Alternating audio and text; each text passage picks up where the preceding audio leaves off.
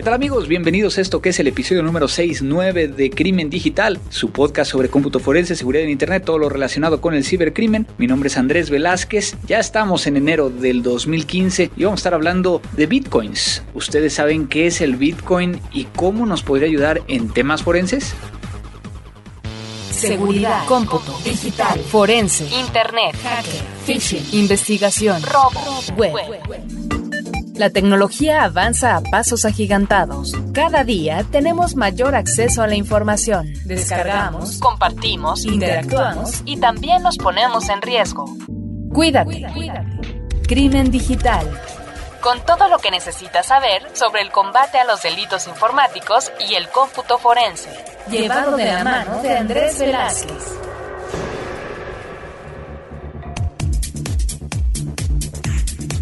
Enero de 2015 ya así de rápido, quizá febrero, no sé, dependiendo de cómo vayamos sacando este podcast, puede llegar a ser enero o febrero, estamos en las últimas semanas cuando estoy grabando esto. Y pues estamos de vuelta. Para todos aquellos que pensaban que no iba a haber más podcast, aquí estamos, estuvimos teniendo un cierre de año bastante complicado de tiempos y demás, pero ya estamos acá, listos para poder llegar a saludarlos. Y pues vamos a empezar con eso, con todas las interacciones vía las diferentes formas de contacto que podemos llegar a tener en Crimen Digital por un lado tenemos a Facebook como Crimen Digital, donde por ejemplo Oscar Arrieta nos manda a saludar, también Alfredo de la Cerda, Juan Francisco Padilla, a Antrux Antisec, Linkil Ruth, Cavi Luis, Juan DLRS, a Max Casa, Adr Persar, Fede Suir, también por acá Ius Tix Acatlán, Daniel Guerrero, Anastasia Murillo,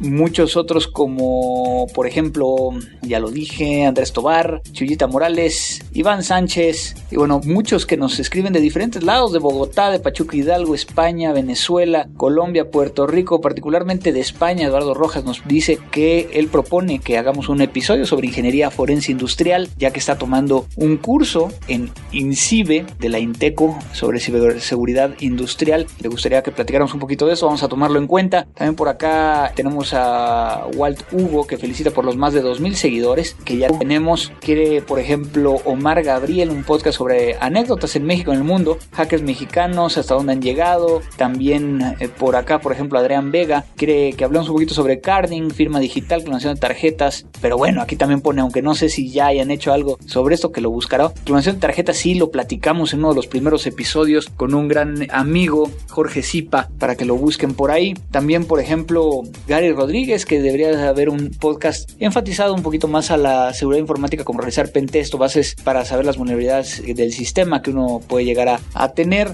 También por acá, Decar Moreno, que quiere escuchar un podcast de su maestro Luis Javier Pérez, arroba astrohack. Digo, ya lo tuvimos, a ver si se deja que hagamos algún otro. Entonces, eso es dentro de Facebook. Y vía Twitter tenemos diferentes personas que nos estuvieron contactando, particularmente muchas gracias a Celta Designs, Ivanovic, Kika Mondeo Delo, Duverset, Tony AG31, Leonardo 2013, que le gustó mucho el episodio del Hangout, donde estuvimos respondiendo preguntas, S. Barrera 0, Jack 01100, Pablo Munar, Alebody 75, Eduardo Araujo 23, Lord 3 HK, que quiere que nos metamos en teorías sobre cómo funciona el forense en computadoras cuánticas, por ejemplo también Tigre 20, Florencio Cano, Logos Podcast, uh, Pastor P. Corona F, criminólogo 28, James Caster, Alex Díaz. Y también vía nuestro sitio web www.crimendigital.com. Aldo Ulises nos mandó un mensaje, una muy buena sesión podcast 68 que acerca más a los escuchas a este mundo que tanta gente necesita para proteger y respaldar a las autoridades así como a las empresas. Un saludo a Andrés y a todo el equipo. Muchas gracias Aldo. También KCAH27 que también excelente como siempre el último podcast que lo hicimos en vivo. Muchísimas gracias a todos ustedes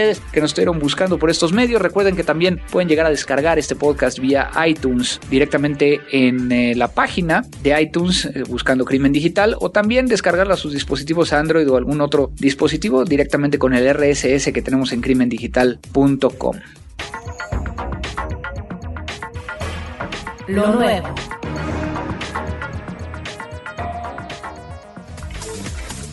Ya saludamos a todo mundo, venimos ahora llegando de un nuevo año, por ahí estuve haciendo un par de entrevistas sobre cibercriminalidad, sobre ciberguerra, sobre ciberataques, mucho de lo que ha estado sucediendo a nivel internacional, pero particularmente yo les traigo en la sección de lo nuevo acerca de una última vulnerabilidad que Flash acaba de parchar una vulnerabilidad, un exploit de día cero. ¿Qué es esto de exploit día cero? Pues realmente es una vulnerabilidad, una forma en que puede llegar a, a verse atacado una computadora, que en este caso en particular no es detectada por los antivirus, por los sistemas de protección, por eso que muchas veces se le llama un día cero, porque al final de cuentas no es conocido por todo el mundo, pero en este caso en particular había una página llamada Cafeín, con K, Cafeín, donde uno de los investigadores que siempre está encontrando nuevas cosas, habló acerca de diferentes eh, packs de exploits para poder llegar a automatizar herramientas y que se pueda llegar a meter código malicioso dentro de las computadoras simplemente cuando un usuario accede a una página. Y precisamente en esta página, Cafeín, se habló acerca de un, un paquete llamado Angler Exploit Kit, que precisamente es para poder llegar a explotar dentro de todo lo que hace explotar esta vulnerabilidad en, Flash para poder llegar a tanto en el Internet Explorer como en otros exploradores vía Flash y poder tener acceso a esa computadora. Sin embargo, también los investigadores al respecto han encontrado que esto también afecta Mac y Linux. Entonces es muy importante que ustedes actualicen su Flash. Pero no solo eso, una de las recomendaciones que nosotros estamos haciendo a algunas personas es de deshabiliten que Flash pueda llegar a correr en cualquier página de tal forma que ustedes tengan que darle un clic para que se pueda llegar a activar, haciendo que ustedes si están accediendo a una página conocida puedan llegar a darle clic. El caso que sea una página desconocida o de dudosa procedencia, pues no, no permitir que corra nada de Flash, haciendo que todo esto sea un poquito más seguro. Entonces revisen muy bien de cómo están ustedes en sus actualizaciones y pues no más vale hacerlo de esa forma que caer en las garras de estos cibercriminales. Crimen digital.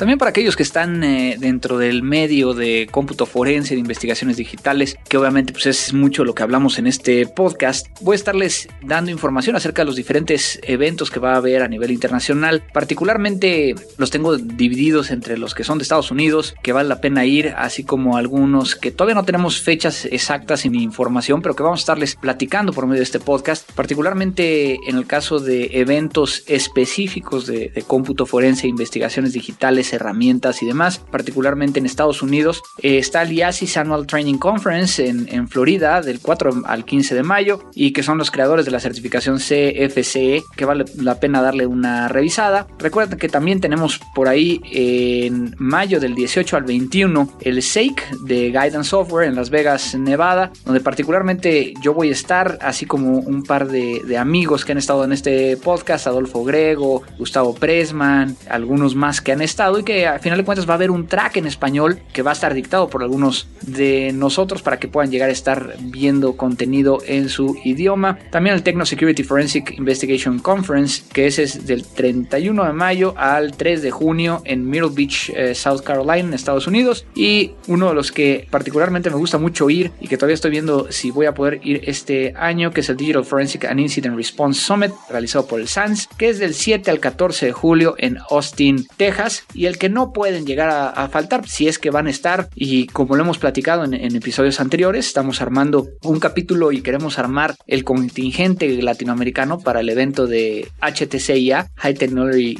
Crime International Association, que va a ser del 30 de agosto al 2 de septiembre en Orlando, Florida. Avísenme si quieren ir, vamos a estar todos unidos allá y, y, platicando mucho al respecto. Y por aquí en el caso de América Latina, está previsto durante el año 2015 unas jornadas técnicas de investigación de delitos relacionados con tecnología informática, organizado por la Policía Federal Argentina. Sin embargo, todavía no tenemos muy claro de en qué fecha se va a realizar, entonces estén muy pendientes porque vamos a estar diciéndolo. Y también en el caso de Argentina, en el mes de septiembre, el Consejo Profesional de Ingeniería Electrónica y Computación, Copitec de Buenos Aires, Argentina, tiene pensado hacer un workshop con temas de informática forense para los que se encuentran en aquellos lugares. También tengo información de que en mayo también habrá un evento de informática forense en Cusco, en el Perú, para aquellos que están en ese lado y también el primer Congreso de Informática Forense en Guatemala para aquellos que, que, están en todos esos lugares. Vamos a estar avisando acerca de las fechas, así es que estén muy atentos para aquellos que quieren llegar a ir. Obviamente estos son de especialización, que son completamente diferentes de los que estoy publicando muchas veces donde voy a dar conferencia en México eh, o en Colombia, donde muchas veces son universidades, empresas o algunos eventos que son específicos únicamente para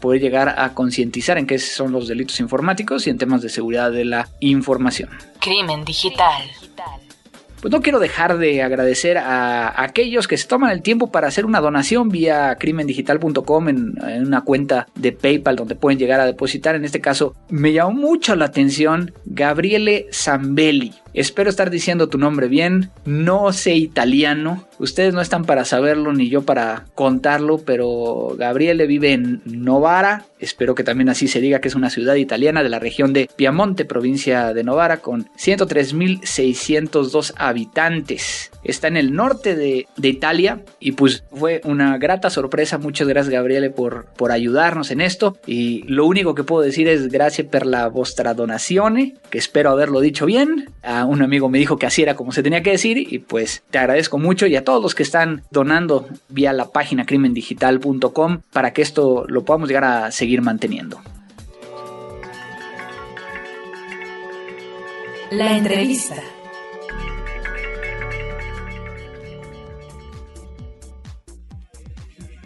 ¿Qué tal amigos de Crimen Digital? Estamos ahora terminando una rica comida con Daniel, con Armando. Armando ya había estado en este podcast, entonces realmente la bienvenida es para, para Daniel. Y vamos a estar hablando de, de, bitcoins, pero bueno, saben que en estos episodios normalmente pido que todo el mundo se presente como para que tengan una idea del background de cada uno, qué es lo que han estado haciendo. Y bueno, en este tema que vamos a hablar de, bitcoins, bueno, cómo se acercaron por primera vez un bitcoin. Yo creo que es un tema importante. Voy a empezar con Daniel para que nos platique un poquito de quién es y cómo entró con los bitcoins. Hola, ¿qué tal? Bueno, pues yo me llamo Luis Daniel Beltrán. A mí Bitcoin me agarró desde hace tres años y medio más o menos. Primero me topé con esta nueva tecnología como algo curioso. La verdad es que no le presté mucha atención, pero fue a partir de hace dos años que atrapó mi atención y empecé a hacer las primeras inversiones de Bitcoins. Yo agarré el Bitcoin cuando costaba por ahí de los 60 dólares. Y bueno, después me tardé tiempo en entenderle y me di cuenta del potencial que tiene, ¿no? Y desde entonces he estado más o menos activo en la comunidad Bitcoin aquí en México. He apoyado algunos exchanges en la parte de seguridad de su infraestructura y bueno, pues esta tecnología me tiene ahí cautivado con, con lo que promete y lo que hay detrás, ¿no? ¿Pero a qué te dedicas, digo, fuera de lo de los bitcoins? Bueno, yo me dedico a eh, administración de servidores principalmente, digo de ahí cómo, y montar infraestructura de seguridad para servidores, etcétera.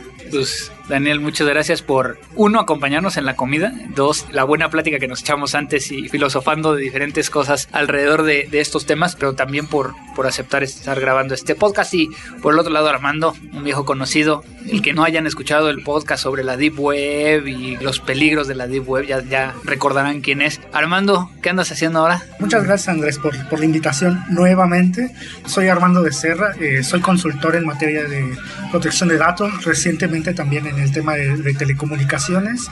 Y bueno, efectivamente, si, si, tienen la oportunidad de escuchar el podcast de Deep Web, ese es más o menos una introducción a cómo di con el tema de Bitcoin como medio de pago para, para mercado negro digital, pero a partir de ahí me, eh, la tecnología del Bitcoin es, es muy apasionante, muy interesante, tiene muchos rasgos positivos y bueno, de ahí me he dedicado eh, parte del tiempo, eh, también durante mi maestría, a la investigación sobre el tema de Bitcoin. Cabe mencionar que los tres que estamos en esta mesa tenemos Bitcoins, cabe mencionar que cada uno entra de una forma completamente diferente, cabe mencionar que cada quien entiende el Bitcoin creo que de una forma diferente y yo creo que por ahí es donde quisiera yo empezar. ¿Qué es Bitcoin?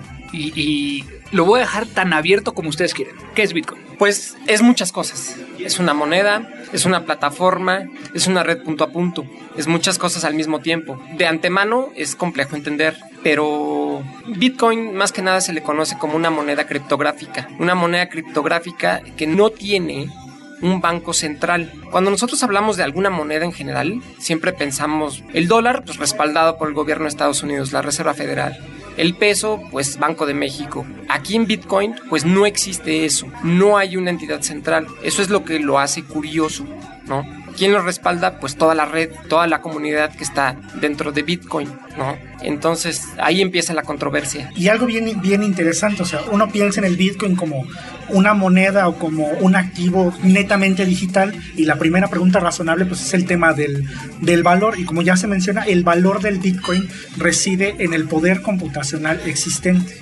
Si quisiéramos hablar de qué, de qué sostiene al Bitcoin o qué le da valor, las monedas eh, en un origen estaban eh, basadas, por ejemplo, en el valor de los metales preciosos, como el oro y la plata.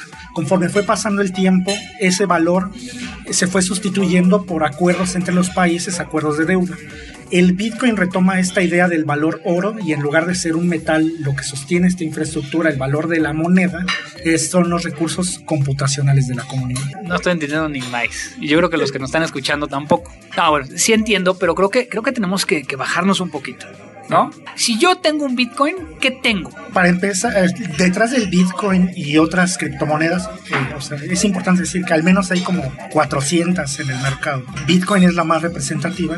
Hay una tecnología llamada blockchain y esta tecnología, eh, poniéndola de una manera muy llana, es, un algoritmo que el poder, o sea, una computadora de un usuario tiene que resolver ese algoritmo para obtener una moneda, una unidad de ese Bitcoin conforme va pasando el tiempo, se vuelve más difícil ese algoritmo, se necesita más equipo de cómputo para resolverlo y eso es lo que le da el valor. Entonces lo que estás diciendo que es que entre más computadora tenga, más bitcoins tengo. No necesariamente. Mira, eh, regresando a tu pregunta de si tengo un bitcoin, ¿qué tengo? Si tú tienes un bitcoin, tienes, para empezar, aquí entra un concepto, varios conceptos muy importantes para poder entenderlo, ¿no? El primero es el wallet la mal llamada wallet.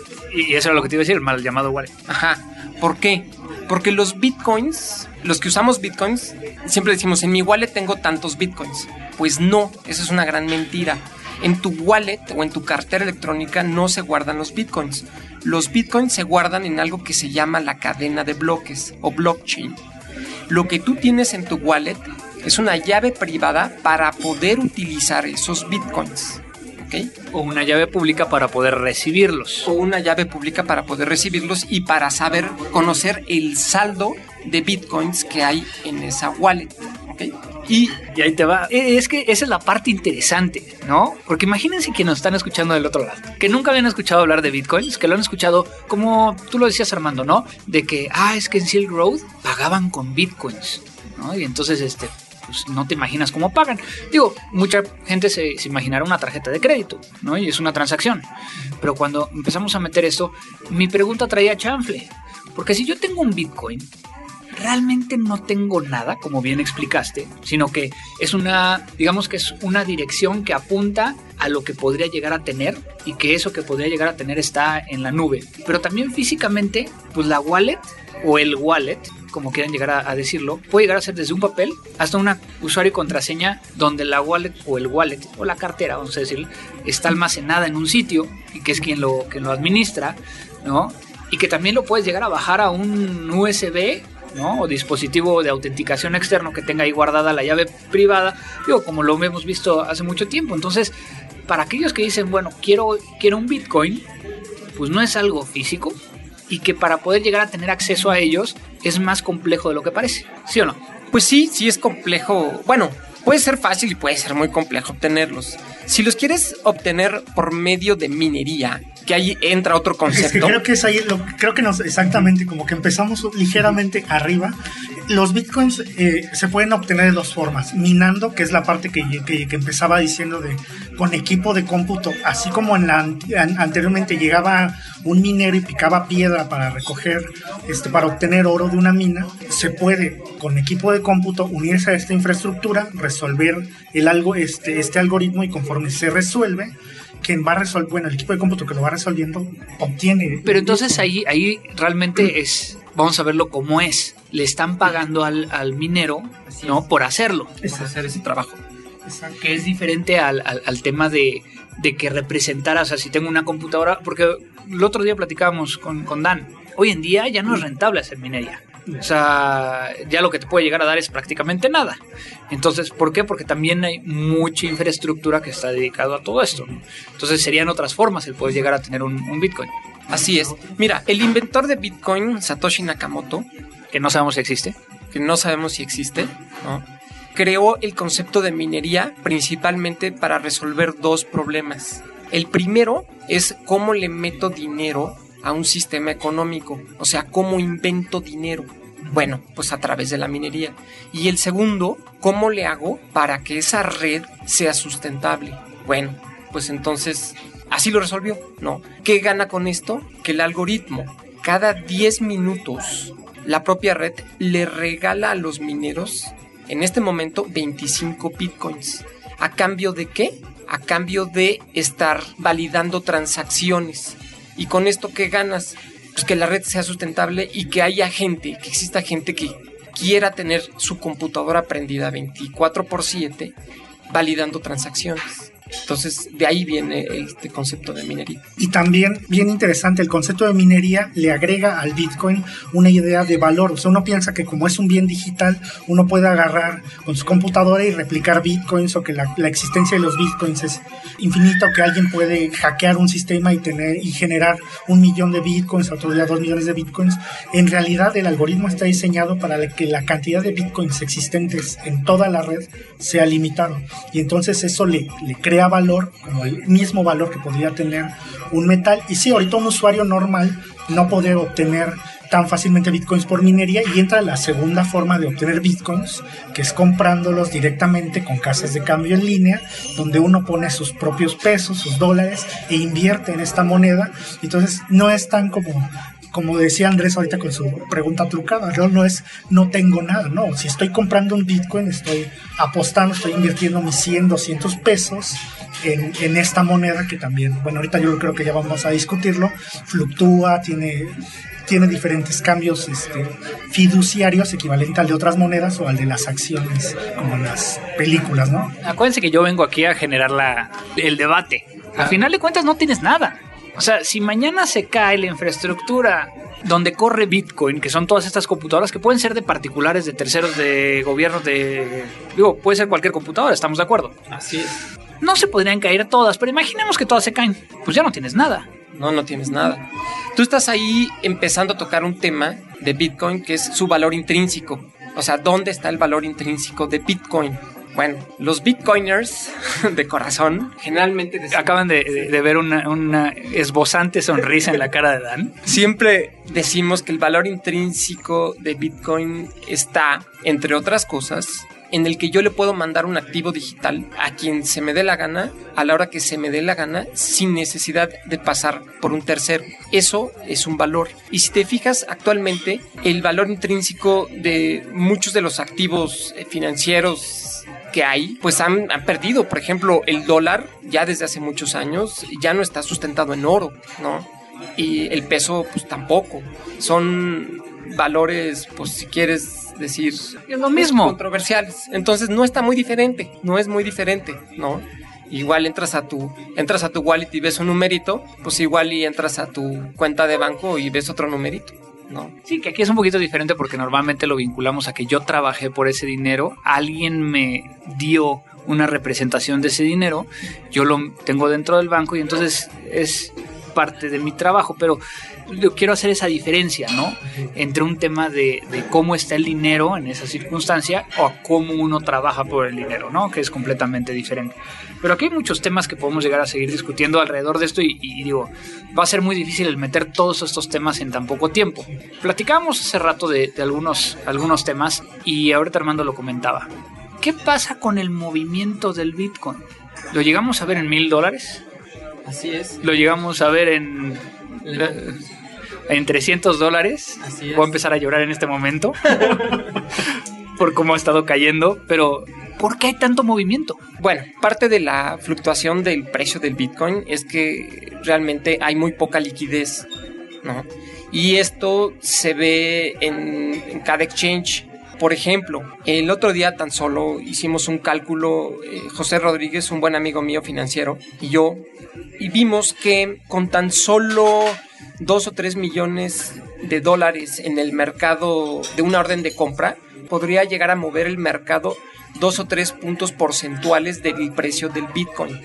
Eso te habla de una falta de liquidez en el mercado tremenda. Y por eso también su volatilidad, ¿no?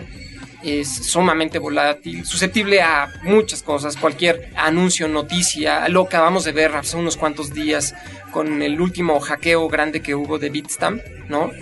Le robaron su hot wallet el precio de Bitcoin bajó, los rompió la barrera de los 300 dólares, ¿no? Y este, bueno, pues así está. Entonces por eso todos te llamábamos y ¿qué vamos a hacer?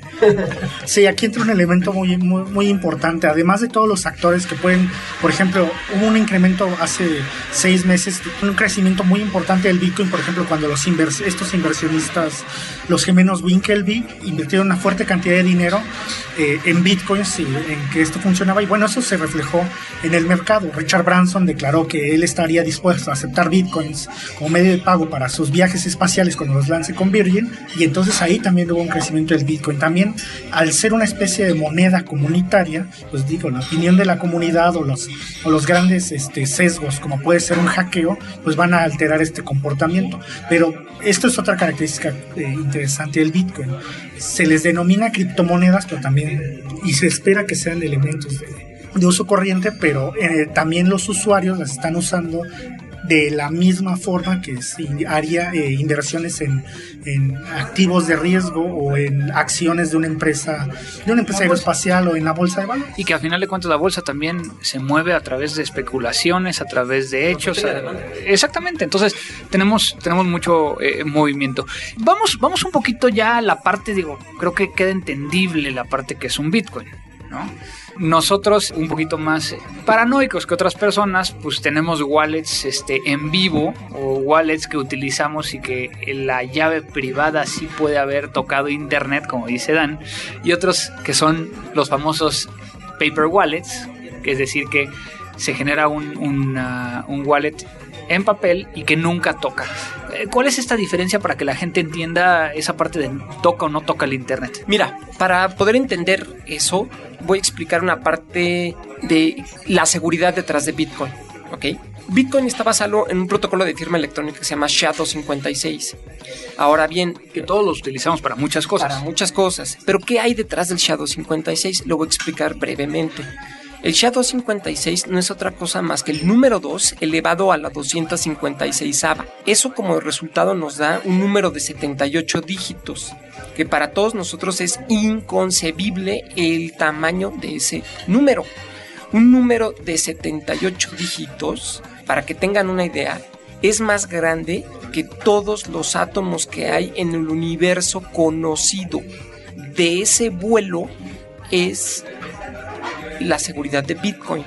Ahora bien, de ese vuelo también es la imprudencia y la, la capacidad humana que tenemos para hacer, no hacer las cosas correctamente y perdernos y que no los roben, ¿no? Entonces, cuando estamos generando una cartera, lo que hacemos es que escogemos al azar, muy importante, al azar un átomo de ese universo y ahí escondemos nuestros bitcoins.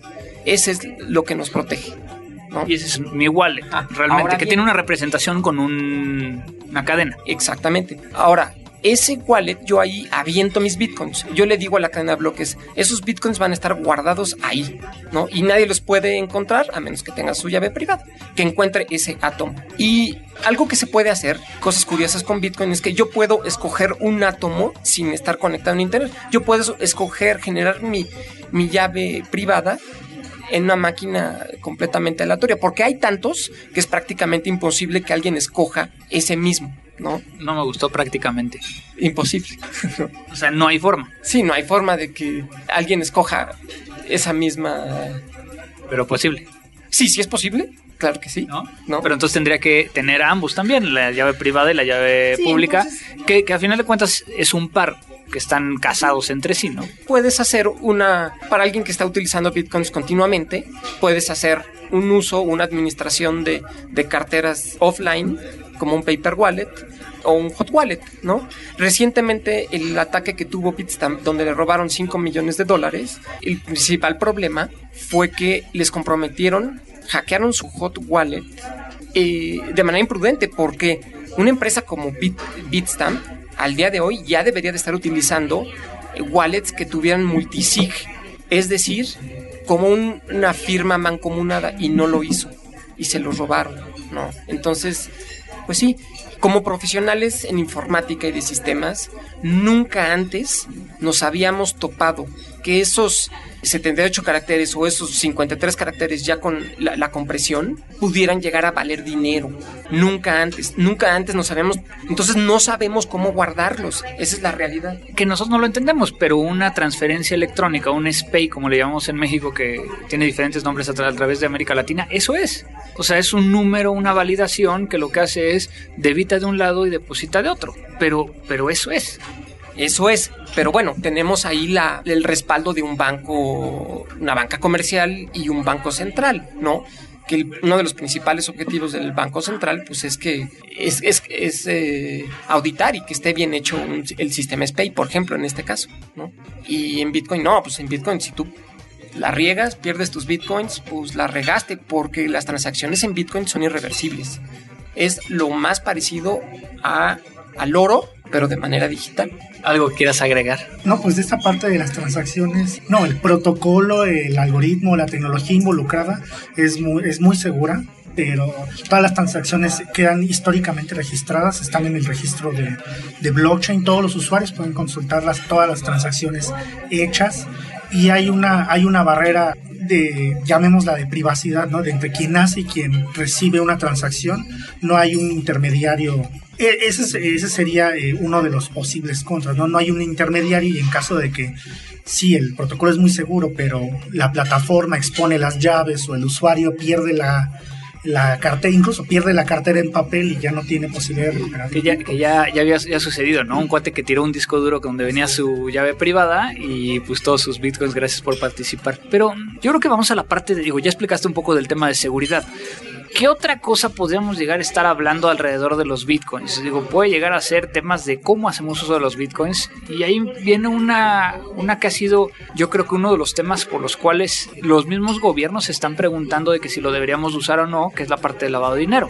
Que al final de cuentas, ahí creo que tú Armando has hecho un poquito más de investigación en el tema de la rastreabilidad de estas transacciones. ¿Qué, qué, nos puedes compartir en ese sentido? Las carteras, o sea, una cartera por, por sí misma, una transacción en Bitcoin, es muy fácil darle seguimiento porque, como ya lo hemos platicado, la, de infraestructura, las transacciones son públicas. Sin embargo, por ejemplo, si lo consideramos en las que son preocupaciones legítimas de los gobiernos, por ejemplo, primero es para la adquisición de bienes ilegales. Alguien puede estar generando muchas carteras, como, ya explicaban, y usar una cartera diferente para, para diferentes transacciones y adquirir productos o lavar capitales sin, sin ningún banco central o autoridad eh, intermedia. También existe el riesgo de que, por ejemplo, una persona obtenga muchos bitcoins, pensemos un país obtiene suficientes bitcoins y entonces si es una moneda de uso común puede descapitalizar o incluso a otro país cuyos bitcoins que no tiene la misma cantidad de bitcoins, ¿no? Es lo que ocurre en el mercado de las divisas cuando un país sí tiene de una moneda y otro país chiquito no. Entonces esas son como las dos grandes preocupaciones. El mal uso que se puede dar, como se le puede dar a toda tecnología que privilegia o que ayuda a la privacidad de los usuarios, bueno, cuando se usa mal y por otro lado, pues, pues este tema del, lavado de capitales, no solo los bienes, sino el dinero mismo. Em, bueno, más allá de lo que veo Bitcoin, así como el valor del peso, de lo que vale una moneda, de lo que vale el Bitcoin como tal, que ahorita está en 270 dólares, ¿no? Desde mi punto de vista, el verdadero valor del Bitcoin está en la tecnología que está detrás de él. Nunca antes en la historia habíamos tenido un sistema descentralizado de consensos y eso Bitcoin lo propone y es un parteaguas, es un parteaguas porque abre la posibilidad a una nueva tecnología que no tiene precedentes. Eh, anteriormente llegó a haber muchos sistemas de monedas criptográficas y sistemas de pagos, incluso intentos de, por ejemplo, el gobierno de Canadá tuvo la idea de crear una moneda criptográfica antes de Bitcoin y no prosperaron. ¿Por qué? Porque Bitcoin resuelve un problema de cómputo de hace muchos años, que es el doble gasto. Eso es lo que lo hizo diferente y lo que ha tenido en términos de cómputo, un impulso muy, muy importante en lo que es pues, el desarrollo de esta tecnología, ¿no? Resuelve ese gran problema que es el, del doble gasto. Ya saben que este podcast tiene que ver con forense. Hemos platicado un poquito de seguridad, pero también desde el punto de vista forense, ¿para qué otras cosas podríamos llegar a utilizar bitcoins? En algún momento, Dan, tú y yo platicábamos del tema de firmar, del utilizar los bloques para poder llegar a dar autenticidad a algo, que puede llegar a ser desde un punto de vista de un documento, un hash, un podemos hablar de mil cosas. Siempre el Bitcoin está ligado a esta cadena de bloques. Y esta cadena de bloques, estamos hablando de ambientes distribuidos, pero también es descentralizado no es descentralizado y demás. Entonces yo creo que son dos preguntas. Por un lado, ¿es tan fácil como se ve el Bitcoin en cuestión de eh, como lo ve toda la gente? ¿Es más complejo en cuanto a infraestructura? Y el segundo, ¿para qué nos serviría en este tema de firmar? Bueno, digo, el Bitcoin definitivamente que es algo complejo. Involucra muchas disciplinas. Involucra disciplinas del ámbito económico, del ámbito financiero, del ámbito de cómputo, del ámbito de seguridad, etc. Eh, es un tema complejo. Ahora bien, a tu pregunta de qué mito o cosas eh, se dicen y qué no son, en Bitcoin hay varios mitos. ¿Y como para qué se podría utilizar? Bitcoin como alguna vez creo que comentamos, hicimos una prueba, hay un sitio por ahí que se llama, no estoy tan seguro cómo se llama, se llama Proof of Existence. Te permite un documento digital firmarlo en la cadena de bloques. La cadena de bloques cada 10 minutos se sella con esta firma electrónica SHA-256 y queda distribuido en el blockchain. Esa tecnología nosotros la podríamos utilizar para decir este documento, esta imagen o este video existió en este momento en el espacio, por así decirlo. Y ese es un uso que se le pudiera llegar a dar tocando desde el punto de vista forense. De hecho, y, bueno, los que son podescuchas recurrentes de esto, pues podrían pensar en que alguien con, con, la tecnología que ya escribe Dan podría extraer un documento, crear una imagen forense, firmarla a través de la tecnología blockchain y tener a un notario que certifique que efectivamente se firmó y entonces ir a algún juzgado o a algún lugar donde se tenga que presentar esta evidencia y entonces podrían entrar a su equipo de cómputo y verificar que efectivamente a la hora en la que se dice que se realizó la firma y el notario también testificándolo, pues se puede hacer esa comparación. Va a haber un sistema que estando la autoridad en Estados Unidos, en China, aquí en México, podría corroborar que efectivamente con una firma única y con una, un timestamp, una huella de tiempo específica, se extrajo o se obtuvo una evidencia digital. ¿Qué otros mitos hay? Porque hay muchísimos, ¿no, Dan? Sí, por ejemplo, siempre decimos que Bitcoin es un ambiente descentralizado. Sí, no, el protocolo es descentralizado, pero la realidad del día al día, y se dice que hay mineros, la realidad es que son pocos los mineros, muy poquitos. O sea, realmente los mineros importantes, relevantes, te aseguro que son menos de 10. ¿Por qué digo esto? Porque para hacer minería de bitcoins requieres, anteriormente cuando arrancó, pues cualquier persona con su CPU, incluso Satoshi Nakamoto así lo describe en su documento, que con CPU podías llegar a validar las transacciones SHA-256 y hacer minería. Sin embargo, ¿qué ha pasado? El propio protocolo cada 10 minutos ajusta una variable que se llama el, el grado de dificultad. Y el grado de dificultad, mientras haya más mineros, se va incrementando. Esto causa que cada vez se requiera de más poder de cómputo para validar estas transacciones que no es nada eficiente desde el punto de vista de cómputo. Y... No, pero a ver, espérame, espérame. Entonces lo que estás diciendo que es entre más vaya pasando el tiempo, la dificultad va a ser mayor, va a ser requerir más infraestructura tecnológica, habrá el momento donde no haya suficiente infraestructura tecnológica para poder llegar a hacer estas operaciones matemáticas? No, no porque esta variable se ajusta cada determinado tiempo, cada 15 días aproximadamente, si la cadena de bloques se está cerrando en, en 8 minutos o en 7 minutos, se le mete el grado de dificultad para que sea lo suficientemente difícil para que siempre sean 10 minutos. Pero si el poder de cómputo baja, este grado de dificultad también baja, que ya se ha visto en algunas ocasiones que ha bajado. Sobre todo ahorita que empezamos a llegar a la, a la punta alta de, de esa curva del grado de dificultad. Bueno, pero ahí sí es, es importante. Sí va a haber un, tiene que haber un límite y sí lo va a haber. O sea, cuando el algoritmo sea en 5 o 6 días 10 años increíblemente difícil si está diseñado para que el poder computacional eh, existente sea incapaz de, procesarlo, para que entonces el Bitcoin siga teniendo valor, para que sea un bien escaso, sea finito, ya no se pueda minar, y entonces los que tengan Bitcoins en el mejor escenario, o sea, ya ni Andrés ni Dan lloren porque se, se cae la inversión, sino al contrario, sean poseedores de parte de esa infraestructura y entonces ser dueños de esos Bitcoins, digamos, limitados, ¿no? Nada más para que tengan una idea, Andrés, de qué tanto poder de cómputo tiene esta red. En este momento, la red de cómputo de Bitcoin tiene 320 petahashes de poder de cómputo. Eso es exponencialmente mayor al todo el poder de cómputo de las 500 supercomputadoras más poderosas del mundo juntas. Ha de ser como unas 30 veces más poder de cómputo de todo ese. Sí, que no me, no me dice gran cosa. Yo creo que para la gente que, que está allá afuera, digo, sí, es un chorro. Yo creo que lo importante aquí es dejar claro, por un lado, el Bitcoin como criptomoneda se va a estar moviendo. ¿no? Y hace rato, cuando estábamos aquí degustando estos alimentos tan buenos, les preguntaba, ¿no? Bitcoin tiene futuro. Y les vuelvo a, decir, a hacer la pregunta, como criptomoneda, ¿Va a permanecer Bitcoin? Yo digo, y eso, eso se viene preguntando desde hace dos, tres años, siempre se augura que eventualmente va a colapsar. Yo creo que es muy poco probable que Bitcoin desaparezca absolutamente.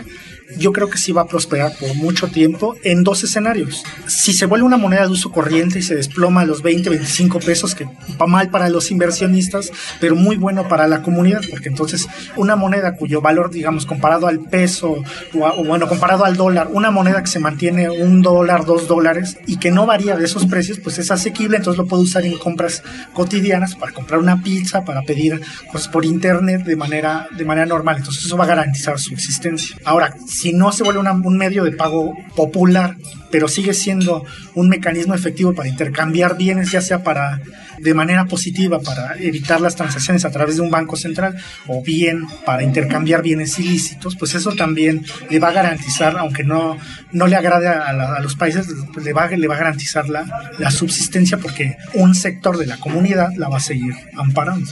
Como todo, digo, tienen sus cosas buenas, sus cosas malas. ¿Tú, Dan, qué opinas? Yo siento que, bueno, más me vale porque mi inversión en Bitcoin ha sido sumamente responsable.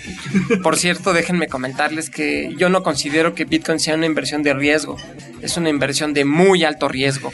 Si alguien que nos está escuchando piensa comprar bitcoins, pues piénselo no dos, sino unas diez veces. Híjole, eso no me lo dijiste la vez que platicamos. ¿Cómo ¿eh? gacho. Bitcoin no es una inversión de riesgo, es una inversión de muy alto riesgo. Y en lo personal, pues bueno, pues he sido sumamente responsable en eso, pero bueno. Qué bueno que te tengo de amigo. No, y haciendo memoria, cuando conocí a Dan en Campus París, invierte todos tus ahorros en Bitcoin. No es cierto. y bueno, no sabemos si el precio del Bitcoin va a seguir cayendo. Lo más probable es que a corto plazo sí, muy probablemente vaya a seguir cayendo. Pero vuelvo a lo que comenté hace rato, lo importante de Bitcoin es la tecnología que está por detrás. Ya se dejan ver algunos vislumbres que viene en la versión 2.0 de Bitcoin. Cabe recordar que vamos en, ni siquiera hemos llegado en Bitcoin a la versión 1.0. Vamos en la 0.95, 94 me parece. Ni siquiera hemos llegado a la versión 2.0. Y lo que viene en la versión 2.0 tiene un planteamiento increíble donde se habla de contratos inteligentes, donde abre la posibilidad para una infinidad de aplicaciones que nunca antes hemos tenido. Yo con lo que me quedo de, esta plática, además de que voy a seguir invirtiendo en mis bitcoins responsablemente, como dice Dan, pero en la parte de que efectivamente, ¿no? Es una tecnología que yo creo que, que la tecnología por sí misma quedó para quedarse. Si lo vamos a utilizar como criptomoneda, como una herramienta de, autenticación, creo que ese es el, el punto central. A final de cuentas, el Bitcoin inciso con esta forma porque las transacciones se pueden llegar a verificar. Más allá del repudio, ¿no? que es el identificar a quién hizo la transferencia, en la verificación de la transacción per se. ¿Qué vamos a ver en los próximos años? ¿Qué se imaginan con este tipo de, ideas? Y si va a llegar un punto donde la gente le pierde el miedo a esto. Mira, las aplicaciones o dónde se podría aplicar esta tecnología de Bitcoin, bueno, hay una infinidad de cosas. Voy a comentar algunas para que tengamos una idea. Algo muy básico es sistemas de votación. ¿no? Normalmente estamos acostumbrados a que los sistemas de votación siempre hay por ahí una caja negra y nunca se puede ver a la vista qué es lo que está pasando por detrás. Bueno, Bitcoin viene a cambiar eso porque la tecnología de la cadena de bloques por primera vez te permite te pudiera llegar a permitir un sistema de votación abierto, completo, verificable por cualquier. Otra aplicación que se me ocurre es, por ejemplo, eficientar el sistema notarial se pueden, los notarios que se supone que están para dar fe, la tengan o no, eh, son fácilmente reemplazables con este tipo de tecnología. Se puede dar la operación entre dos personas de un bien inmueble o lo que sea y de manera instantánea y podrías ya nada más bajar e imprimir tu recibo notarial, notarial que después comparas contra el bloque. Exactamente, y listo, ¿no? ¿Qué otra cosa? Bueno, no vayamos más allá. ¿Por qué no el tener nuestra propia moneda, basada en una, la versión de nuestra moneda en la cadena de bloques, ¿no? Que eso es algo de lo que estoy impulsando. ¿Por qué no tener eh, un agregado monetario más? Es decir, que tengamos la versión del peso digital, ¿no? O algo muy sencillo, por ejemplo, los famosos este, SIMs de los celulares. Hoy por hoy, utilizando la cadena de bloques, podríamos llegar a tener esa tecnología por software, ya no utilizando el famoso chip que te lo llevas y lo tienes que andar poniendo de celular en celular, ¿no? En fin, eh, son muchas las aplicaciones en que se pueden llegar a dar. Una de las aplicaciones en startups en los que yo en lo personal hice una inversión, pues no muy importante, pero interesante, es en un sistema como Dropbox que hay distribuido, donde no hay una entidad central. Este sistema se llama MadeSafe y lo que propone es que, por ejemplo, en vez de guardar mi, una foto o un archivo en Dropbox, yo lo aviento a una red. Ese archivo se parte en cinco pedacitos y cada pedacito está guardado en la computadora de otra persona y yo pago dinero por guardar ese archivo y mis bitcoins o estas este, criptomonedas, criptodivisas, se distribuyen en la cantidad de espacio que me den mientras, digo, conforme lo vaya yo solicitando, ¿no? Entonces, son este tipo de tecnologías nuevas que, llegan a ver y, sobre todo, una muy importante también, cabe mencionar que por primera vez existe un sistema eh, viable de micropagos. Nunca antes habíamos tenido eso. O sea, si yo le quiero mandar a alguien 5 centavos, lo puedo hacer con Bitcoin. Si yo le quiero mandar a alguien medio peso, lo puedo hacer, ¿no? Y abre también la posibilidad a, muchas aplicaciones. Por ejemplo, toda la industria editorial que cada vez pues, les cae menos lana por publicidad, etcétera. Pues bueno, yo podría hacer pequeños tips de propinas, etcétera, porque este blog me gusta, pues entonces cada vez que lo visito, ahí se le van unos centavitos y así, ¿no? Bueno, creo que, que Dan ya ahondó bastante en las aplicaciones. creo que es claro que en el tema de firma, de validación, incluso de transparencia y rendición de cuentas en el sector público y en sector privado, es completamente aplicable. ¿no? Eh, blockchain nos deja claro que puede existir una tecnología segura que permite la eliminación de intermediarios y eso siempre puede optimizar los procesos, minimizar costos y bueno, darle mucha confianza a la gente. Creo que ese es uno de los grandes motores que garantizan la subsistencia de la tecnología de Bitcoin y que deben popularizarse para que la gente se sienta más en confianza. Es un sistema abierto que permite a todos los usuarios consultar las transacciones, ver el movimiento del dinero y entender que ese valor existente en el sistema es constante, es seguro y siempre van a saber dónde se encuentra. Una cosa más y muy importante. Hay un gran mito en Bitcoin que se dice que las transacciones son sumamente baratas. Y la realidad es que sí, a mí me ha tocado ver en lo personal cómo se hacen transferencias de varios millones de dólares de un lugar geográfico a otro y el costo de esa transacción pues es de una fracción de centavos, muy barato. Pero eso es una mentira. ¿Por qué? Porque por el mismo poder de cómputo que consume Bitcoin, la cantidad de electricidad que está consumiendo esta red nos hace que en realidad las transacciones no están costando eso, están costando mucho más. O sea, al planeta le cuesta muchísimo en emisiones de CO2 cada transacción de Bitcoin. Entonces, pues es un arma de doble filo. Si Bitcoin llega a tener así un éxito tremendo, creo que estamos metidos en un grave problema en cuestiones ecológicas por el poder de cómputo que, consume la red. Pues bueno, ya ahora sí ya se nos terminó el tiempo. Obviamente hay muchas cosas que platicar de Bitcoin, ¿no? Y cada vez que, ya estaba preguntándole, ¿se acuerdan que hicimos medio una lista de las cosas que íbamos a ver y demás? Pues, te empiezas a ir por otros lados, ¿no? Desde preguntas que van de dónde está el creador, ¿no? Que es anónimo y entonces lo hace hasta cierto punto sexy el saber que no sabemos quién es, pero que qué cañón que lo haya hecho y haya empezado a crear todo esto, ¿no? Pero bueno, yo creo que aquí tenemos que dejarlo en esta ocasión Dan, ¿cómo te pueden llegar a localizar? Si alguien tiene preguntas, si alguien quiere invertir sus bitcoins. No, si alguien quiere invertir en bitcoins, hay muchos exchanges mexicanos. Está, por ejemplo, Unicent, MexBT, bueno, cantidad, ¿no? O Bitso, Volavit, Tuminium, son los exchanges mexicanos, ¿no? Donde Latinoamericanos, ¿te sabes algunos? Porque acuérdate que nos escuchan por todos lados. Bueno, están los grandes, ¿no? Está, por ejemplo, Bitstamp, está este, Circle, está Coinbase, están esos que son a nivel mundial, ¿no? Donde pueden llegar a, a comprarlos. ¿Dónde me pueden localizar? Pues si quieren, búsquenme en Facebook como Luis Daniel Beltrán, ahí estoy, ¿no? En Twitter estoy como arroba puiglet, P-U-I-G-L-E-T. Ahí estoy para lo que se les ofrezca. Muchas gracias, Dan. Y Armando, ¿dónde te pueden localizar y algo que quieras terminar de, de decir? Bueno, creo que, que no está mal decirlo, ¿no? La inversión en bitcoins con responsabilidad y es... Eso de con responsabilidad ya me di cuenta que es como de... Es, es tu bronca, ¿va? Es- por eso es de que lo dices así. Por eso, así es, ¿no? Aquí no hay mamá, mamá banco, oye, la regué, o mamá banco me hicieron este, este crédito que no es, no, te amuelas, son irreversibles. Sí, entonces, si escuchan risas eh, en off cada que decimos con responsabilidad el tema de inversión en Bitcoin, bueno, ya, ya quedó explicado cuál es eh, el asunto y bueno, para cualquier duda del, del tema en la cuenta de Twitter, arroba breakpool, eh, con todo gusto. Perfecto, pues muchas gracias a los dos. Ha sido todo un placer. y Gracias esperemos que lo, que lo repitamos, ¿no? Sale, vale, pues aquí le seguimos. Muchas gracias. Claro que sí, gracias.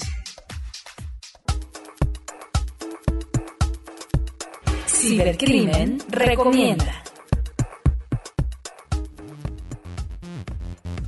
En las recomendaciones del día de hoy, quiero recomendarles un Twitter.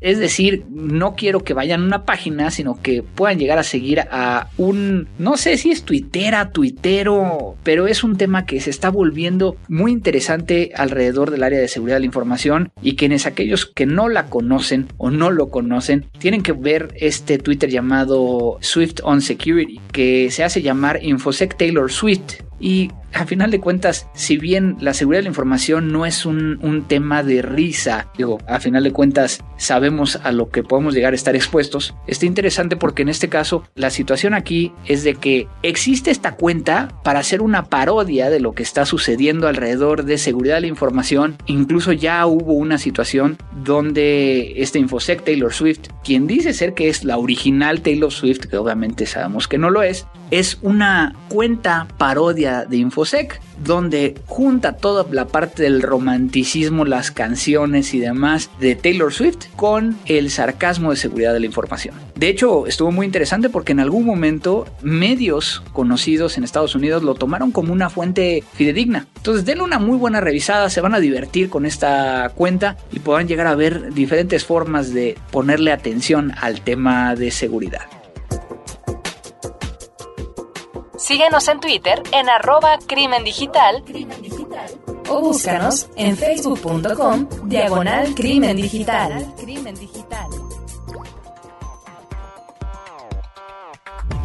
Pues no se olviden de contactarnos en las diferentes redes sociales que tenemos. Siempre para mí es muy importante el, escucharlos y el saber qué es lo que quieren llegar a, a, que toquemos en estos temas de cada uno de los episodios, a quién quiere que invitemos, si hay alguien en particular que debería estar incluido en este podcast. Y pues como todo lo bueno, este en particular quedó muy, pero muy largo el, episodio por la buena charla que teníamos con, con, nuestros dos invitados del día de hoy, Luis Daniel y, Armando. No me queda más que agradecer a Abel Cobos que regresa a ayudarnos a editar este podcast y que le está, está haciendo el, Jedi de Francisco Reyes, a quien ustedes conocen porque estuve platicando con él en el Hangout, es quien lleva las redes sociales y era en que en, en ese momento estaba sentado junto a mí diciéndome si se veía bien, si no se veía, si ya estábamos en línea. Muchas gracias tanto a Abel como a Paco por la edición de este podcast y pues gracias a ustedes por estarnos escuchando. Esto fue Crimen Digital.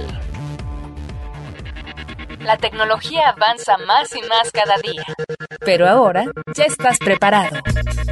La mejor información sobre cómputo forense y seguridad informática solo aquí en www.crimendigital.com. Te esperamos en nuestra siguiente emisión.